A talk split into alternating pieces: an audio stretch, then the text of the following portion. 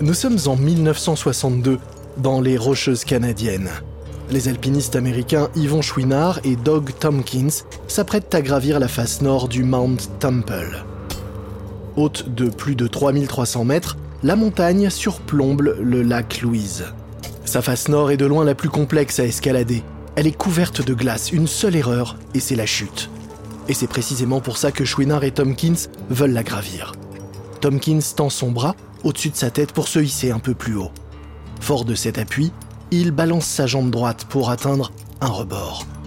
Mais au moment où son pied se pose sur la roche, Chouinard juste en dessous lui crie Et attention Tompkins s'aplatit immédiatement contre la paroi rocheuse. Un quart de seconde plus tard, et une pierre de la taille d'un ballon de foot le frôle, avant de s'écraser dans la vallée quelques centaines de mètres plus bas. Après deux autres heures d'escalade périlleuse, Tompkins et Chouinard s'arrêtent pour la nuit, et ils plantent leur tente sur une corniche enneigée à mi-hauteur de la montagne. C'est la première fois qu'ils grimpent ensemble, mais il est clair que ces deux-là sont vraiment faits pour s'entendre. Ils aiment tous les deux vivre dehors, libres et sans contrainte. Ils se surnomment dirtbags, de l'argot d'alpiniste pour désigner des grimpeurs freinés. Alors qu'ils sont tous les deux allongés dans leur sac de couchage, épuisés, à deux doigts de s'endormir, Chouinard se relève brusquement. Hé, t'entends ça? Le vent se lève.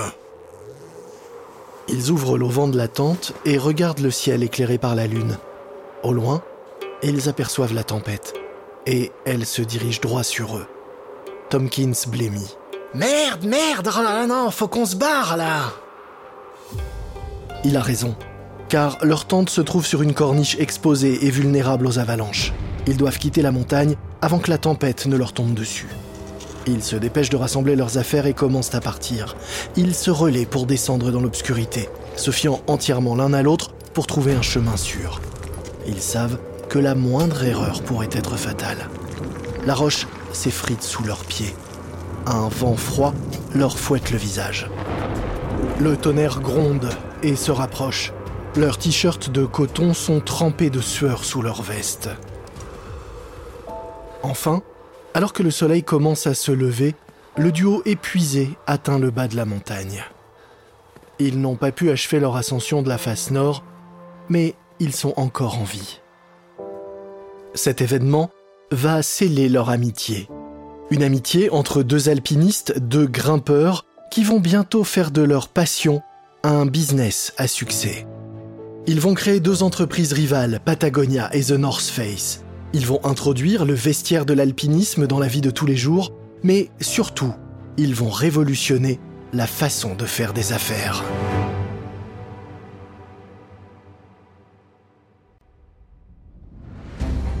Vous écoutez Guerre de business de Wandery.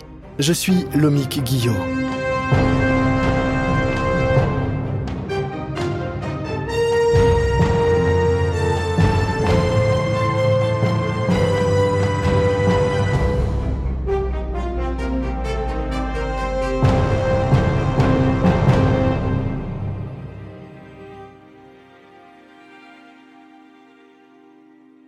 Dans cette nouvelle série de guerre de business, nous allons suivre la piste tracée par deux grands noms du sport outdoor, The North Face et Patagonia. Aujourd'hui, ces géants de l'habillement cumulent un chiffre d'affaires de près de 4 milliards de dollars par an. Et leurs vêtements se portent partout, de la ville à la montagne. Mais cette histoire n'est pas qu'une histoire de gros sous, c'est aussi l'histoire de deux entreprises aux racines communes et de leur lutte pour rester fidèles aux valeurs sur lesquelles elles ont été fondées. Mais lorsque ces entreprises ont été créées dans les années 60, l'alpinisme était un hobby de niche. Personne n'imaginait alors qu'on porterait un jour des vêtements de montagne ailleurs que sur les pentes enneigées. L'industrie du plein air était dirigée par des gens qui espéraient simplement faire un peu de profit pour financer leurs expéditions. Voici le premier épisode, Premier de cordée.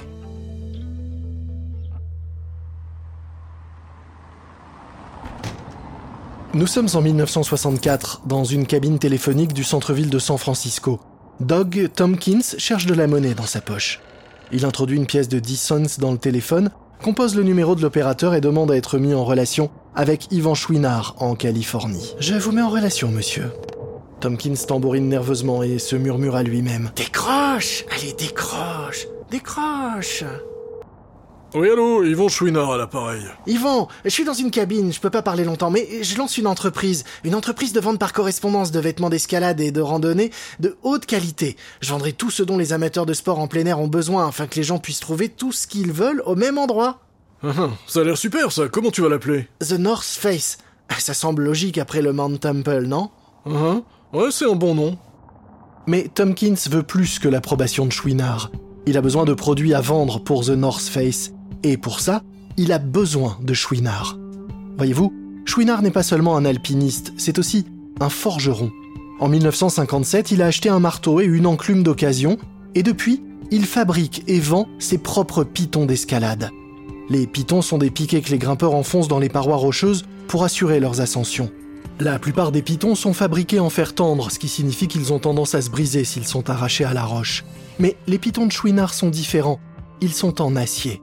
Et parce qu'ils sont en acier, ils sont assez solides pour être réutilisés.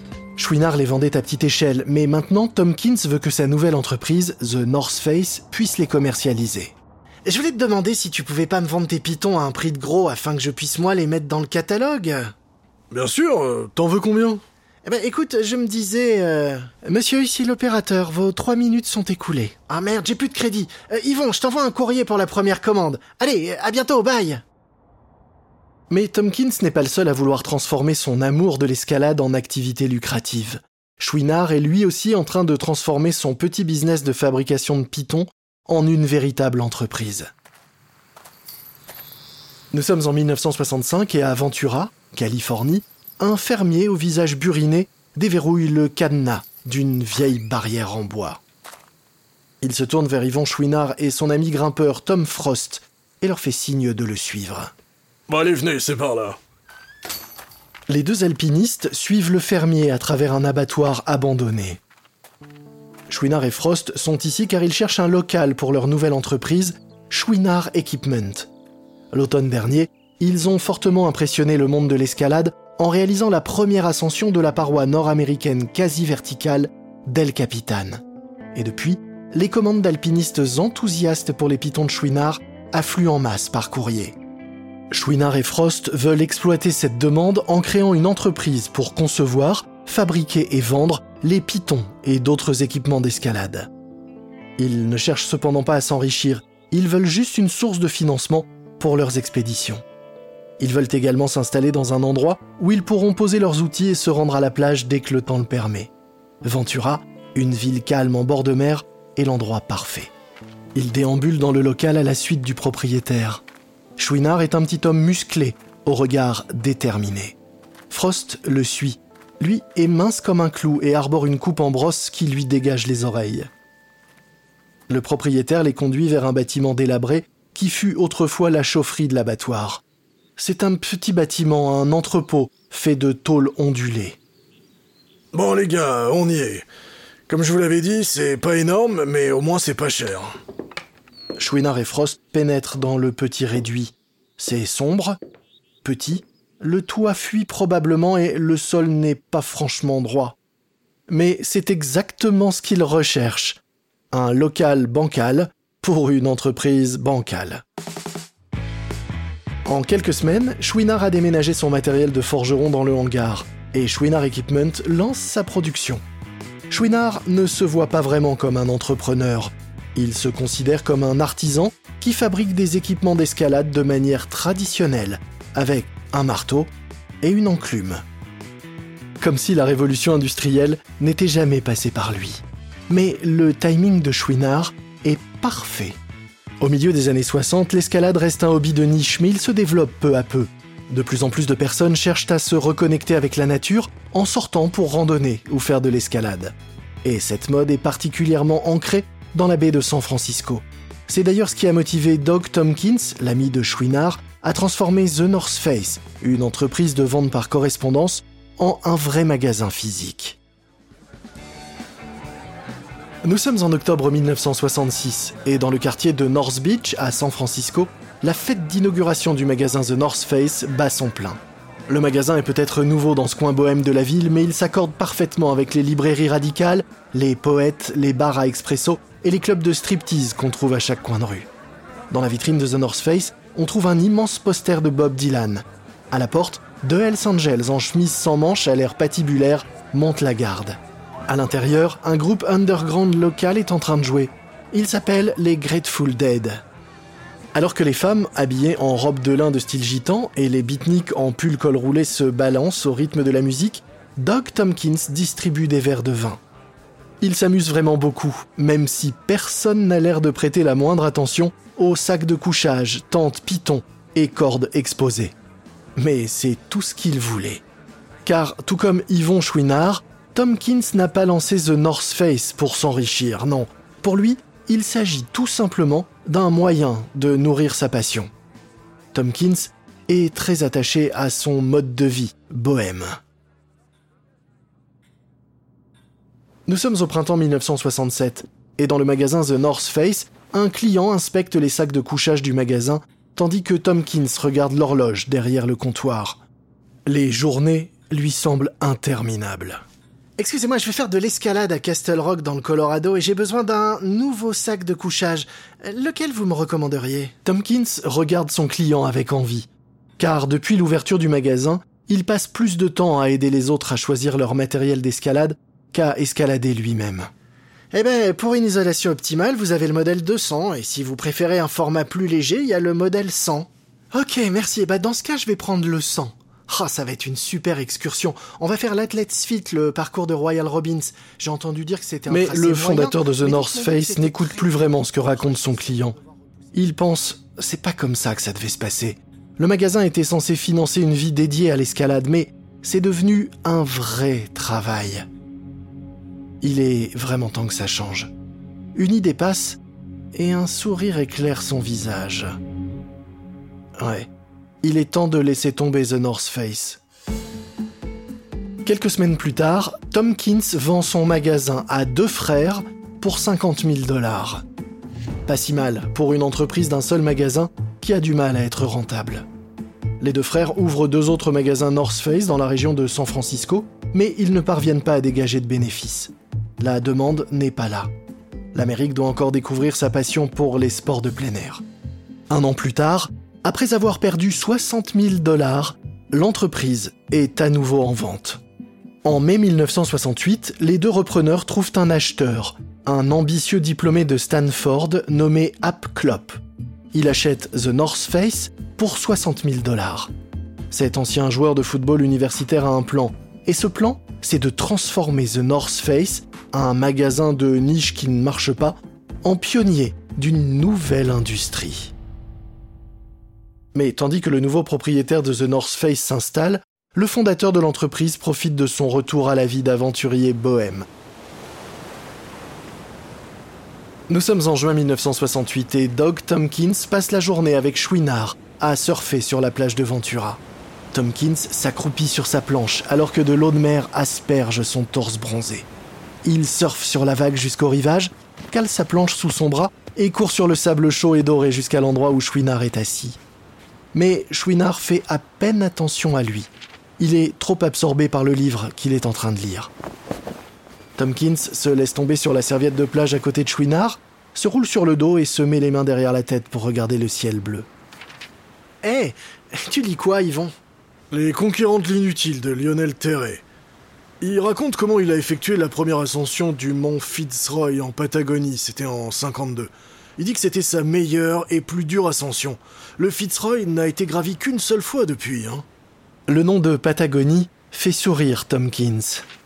Il est allé lui-même explorer les vastes étendues sauvages et mystérieuses de l'Argentine quelques années auparavant. Attends, et la Patagonie, c'est incroyable, ils vont t'adorer. Le Fritz Roy, ah, ça, ce sera un super challenge. Ouais, ouais c'est une super idée. On pourrait faire un road trip jusque là-bas. On pourrait surfer au Mexique, skier au Chili, manger de la nourriture locale. boire les alcools locaux. ouais, ouais, ça aussi, ouais. Et on pourrait filmer tout ça et en faire un film. Ça nous prendrait quoi, allez, six mois? Le sourire sur le visage de Chouinard s'estompe immédiatement. Doug, j'ai des responsabilités maintenant, j'ai une entreprise à gérer. Et puis toi, t'as un enfant. Les deux se taisent, énervés par l'irruption de la réalité dans leur rêverie. Mais tous les deux pensent la même chose. Après tout, rien à faire du business ni des responsabilités. Tompkins se jette le premier à l'eau. Allez, on va le faire. Ouais, bien sûr qu'on va le faire. Car tous les deux, ce sont de vrais aventuriers. Et les responsabilités, eh bien, ce n'est qu'un obstacle à surmonter. Au coucher du soleil sur la plage, leur décision est prise. Ils partent pour la Patagonie. Ce sera l'aventure de leur vie. Une aventure qui les transformera tous les deux, mais qui transformera aussi l'industrie de la mode dans son entier.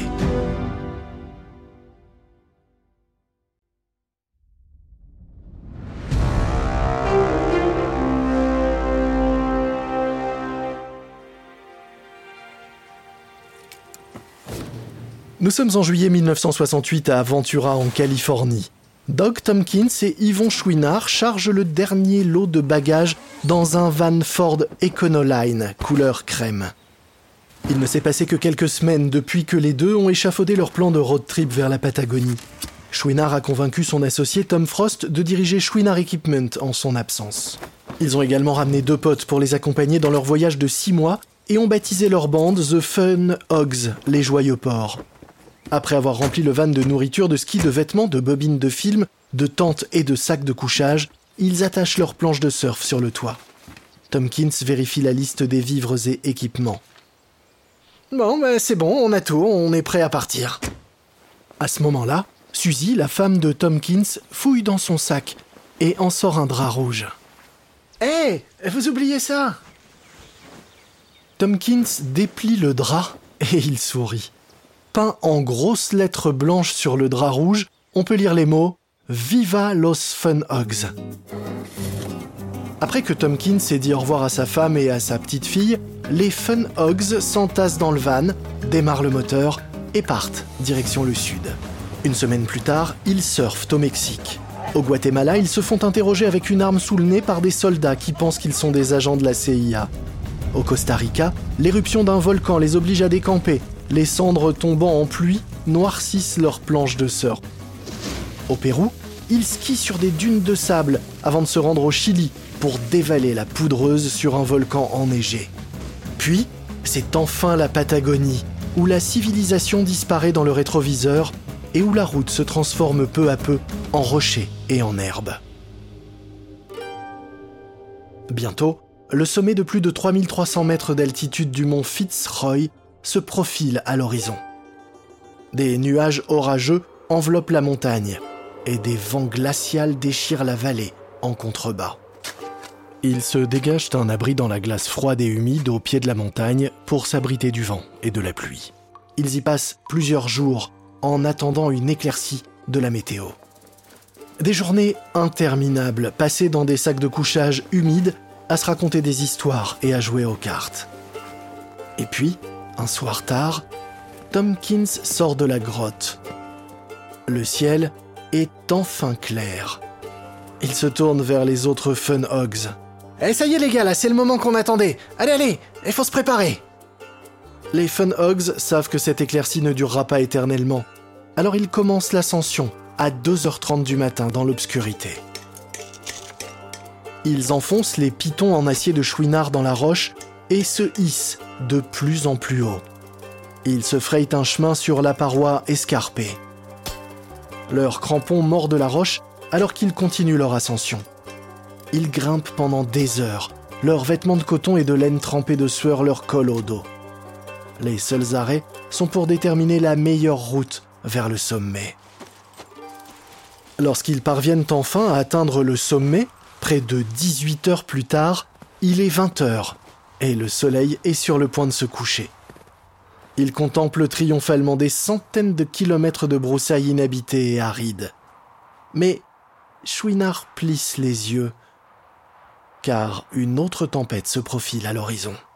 Ouais, j'ai pas l'impression qu'on va pouvoir rester ici trop longtemps. Regardez la base qui arrive. Ouais, je suis d'accord. Faut qu'on filme la scène finale rapidement alors. L'équipe sort sa caméra et se filme en train de déployer la bannière rouge Viva Los Fun Hogs. Puis, après seulement 20 minutes au sommet, ils amorcent leur descente. Après des heures de descente en rappel, ils établissent un camp pour la nuit. Ils reprennent leur descente à l'aube. La bande doit faire face à des vents glacés, déchaînés, priant pour que leurs cordes de rappel tiennent.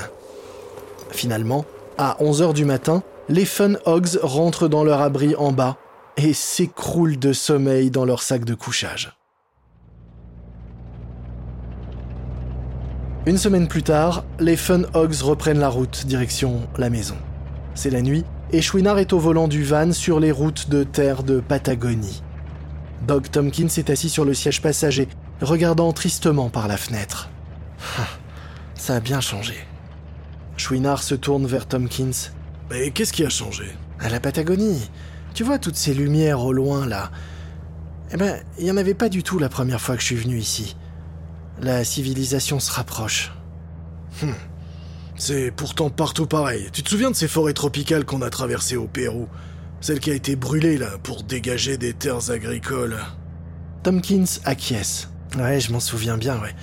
On détruit le monde, mon pote. L'effondrement arrive.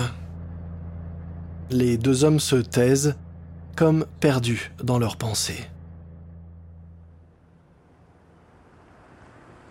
Nous sommes en décembre 1968 et après six mois d'absence, le van des Fun Hogs arrive enfin à Ventura, en Californie. Chouinard descend, décharge son matériel et dit au revoir à la bande. Il reste debout et fixe le van qui disparaît au coin de la rue. Il est peut-être de retour chez lui, mais il se sent différent. Le voyage en Patagonie lui a ouvert les yeux sur le danger que court sa nature tant aimée. Désormais, il fait le serment de vivre sa vie de la manière la moins nuisible possible pour l'environnement. Et il veut appliquer cela également à son entreprise de matériel d'escalade, Chouinard Equipment. Mais il ne faudra pas longtemps avant que ces nouvelles valeurs ne mettent en péril son entreprise. Dans le prochain épisode, l'Amérique se découvre une passion pour les sports outdoor. The North Face surfe sur la mode des sports d'hiver et Yvon Chouinard lance une ligne de vêtements griffée Patagonia.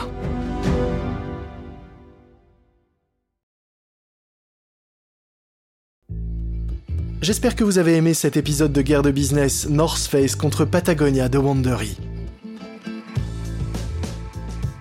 Une remarque à propos des dialogues que vous avez entendus dans cet épisode, sachez qu'il s'agit de reconstitution car, évidemment, nous ne pouvons pas savoir ce qui s'est dit entre les différents protagonistes de cette histoire. Mais sachez que ces mises en scène se basent sur un très sérieux travail de recherche et de documentation. Je suis Lomik Guillot. Ce programme a été enregistré en version originale par David Brown. Tristan Donovan est l'auteur de cet épisode. Karen Lowe est notre rédactrice en chef et productrice. Montage et production sonore par Emily Frost. Le sound design est signé Kyle Randall. Coordination de production Emily Kunkel.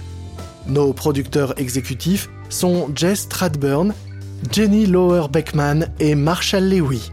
Créé par Hernan Lopez pour Wandery.